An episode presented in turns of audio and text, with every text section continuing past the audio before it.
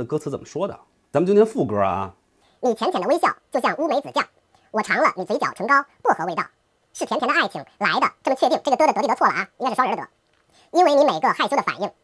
你浅浅的微笑像乌梅子酱，迎风吹过你的头发，我好喜欢。这个我好喜欢，惊了，简直是俗不可耐啊！用“俗不可耐”这个词儿来形容这首歌，这个“俗不可耐”这个词儿都变得俗不可耐了。你浅浅的微笑就像……哎，火山木，大家连假还愉快吗？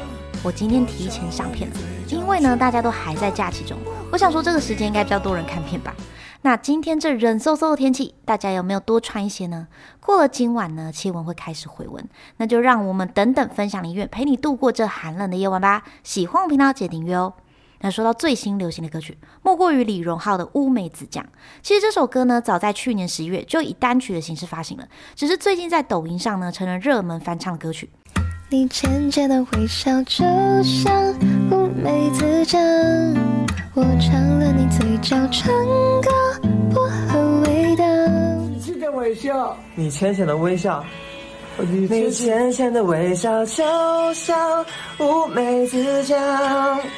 我尝了你嘴角唇膏薄荷味道。就连带乌梅子酱这项产品呢，都在各大购物平台卖翻了。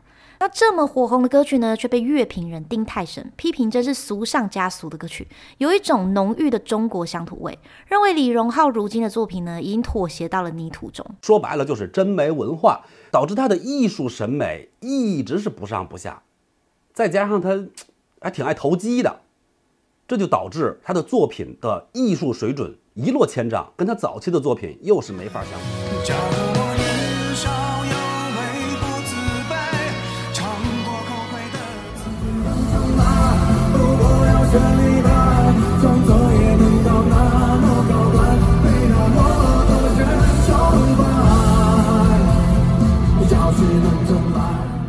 那网友们的评价呢，也分为两派，一派赞同丁太升的言论，像是这首歌真的很不好听，完全搞不懂，真的跟李荣浩之前的作品差很多等等的。那另一派的网友呢，则表示，抖音歌、口水歌这种简单旋律的歌曲就是要存在啊，像这首口水歌呢，好听就可以了。那不知道你的看法是什么呢？可以在下方留言跟我们分享哦。